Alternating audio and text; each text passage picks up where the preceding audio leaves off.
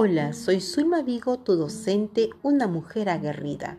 En esta vez quiero compartir contigo la segunda lectura como modelo para tus prácticas de lectura oral, que se titula El joven llorado. Esta lectura es una tradición oral de Cajatambo, Lima, y fue narrada por Vilma Alejo Núñez.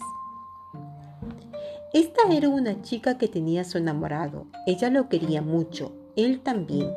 Entre ellos hablaban sobre cómo harían para vivir juntos y que su padre lo aceptara.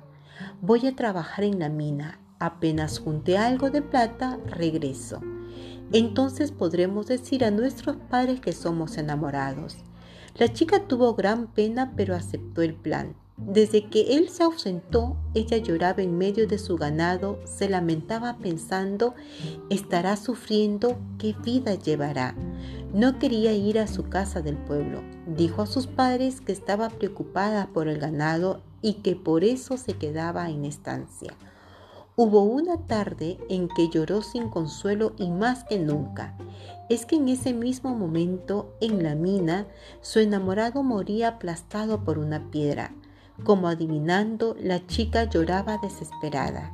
Una noche sintió unos pasos y tocaron la puerta de la estancia. La chica abrió y allí estaba su enamorado. Él parecía cansado. He caminado mucho, vengo de lejos, me has llorado demasiado, por eso he regresado. La chica le preparó algo de comer, pero él dijo que no tenía hambre. De todas maneras le sirvió y se pusieron a comer. Los alimentos que el enamorado comía se le salían por el pecho y él los disimulaba escondiéndose bajo el poncho. Llegó la hora de dormir. Él se acostó rápido. Cuando también ella iba a meterse bajo la manta, notó que los pies de su amigo tenían escamas, eran como de gallo. Entonces ella le dijo que quería salir afuera para hacer una necesidad. Salió y se fue corriendo. Él le gritaba, ¿por qué me llamaste tanto? Me has hecho regresar y ahora te corres de mí.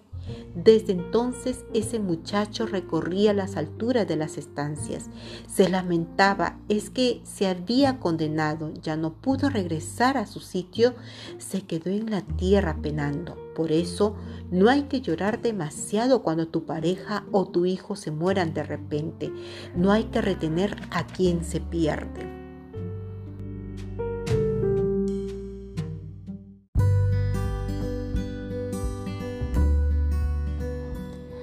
Hola, soy Zulma Vigo.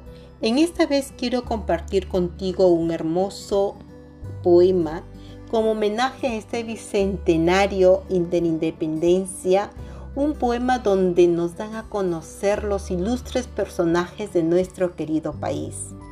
Este poema es extraído de la antología literaria Poetas Peruanas del siglo XIX. Año Nuevo a mi querida sobrina, señorita Amalia Basadre.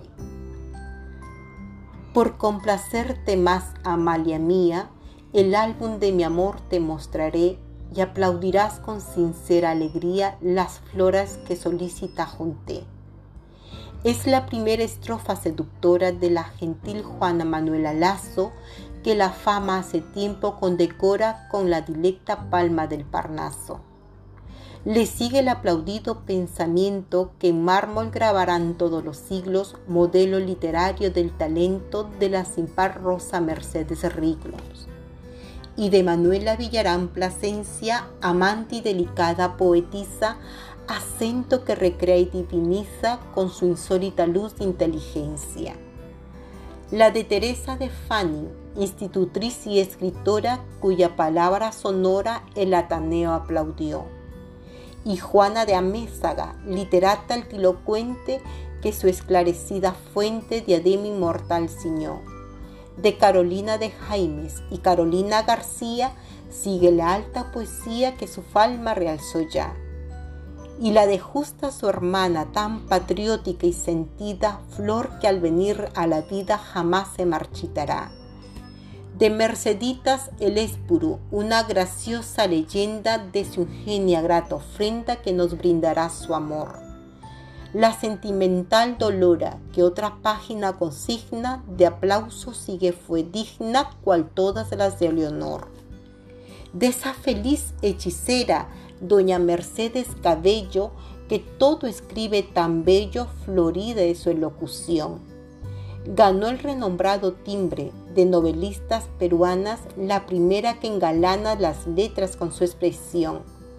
Clorinda Mato de Turner, tradicionista laureada por la Academia nombrada socio de alta distinción, y esto que para ella es goza porque abrillanta su historia, para los suyos es gloria y honra para la nación de Antonia Márquez de Vargas, que escribió en horas hermosas estrofas tan consultuosas cual Ángela Carbonell y Mercedes Matamoros, las tenia de Jonas ciñen la inmortal corona de las diosas del Vergel. Sigue el fulgido buquet conquistando admiradores Lucía Monroy de Flores, Natividad de Cortés, María Manuela Carrera, María Nieves Bustamante son playa de concurantes de arrobatora fluidez. Como astro esplendorosos yenden los áureos espacios, María de Palacios, luz de esta constelación la gran Julia de la Fuente y Manuela de Vildoso y Felicia de Moscoso y otras de mística unción.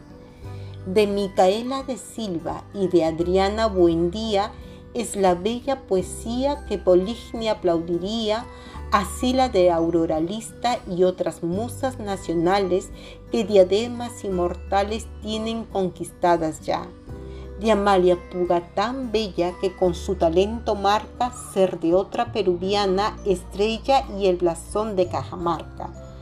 También en este álbum viven Jesús Sánchez de Barreto y en su cántico se exhibe cual beatífico amuleto. Porque con flores como estas y pimpollos como tú, formó Dios en el Perú sus delicadas florestas. Aunque cautive el bufete por su plausible primor, jugaremos rocambor y el animado chanquete. Como eres de una uterpe amada, pues que te brindo su hechizo, tu talento divinizo como mi célida fada. Haré que esa tu hábil mano, que en tu niñez aplaudía, me conceda la armonía que arrancaba sabes del piano esos valses de salón que repetir no te atreves, pues que profundas conmueves las fibras del corazón. Ya aquellos de honrosa palma son a nuestros compatriotas cuyas delicadas notas éxtasis son para el alma. Sin las esperanzas vanas de aplausos que no tendré, yo también te tocaré mil vals las tres hermanas. Y aquella danza, esa danza de tu gusto que no olvidas, de alguien dice que mil vidas vale cualquier mudanza. Y si tu labio proclama que disfrutas de recreo, habrás colmado el deseo de quien tanto y tanto te ama.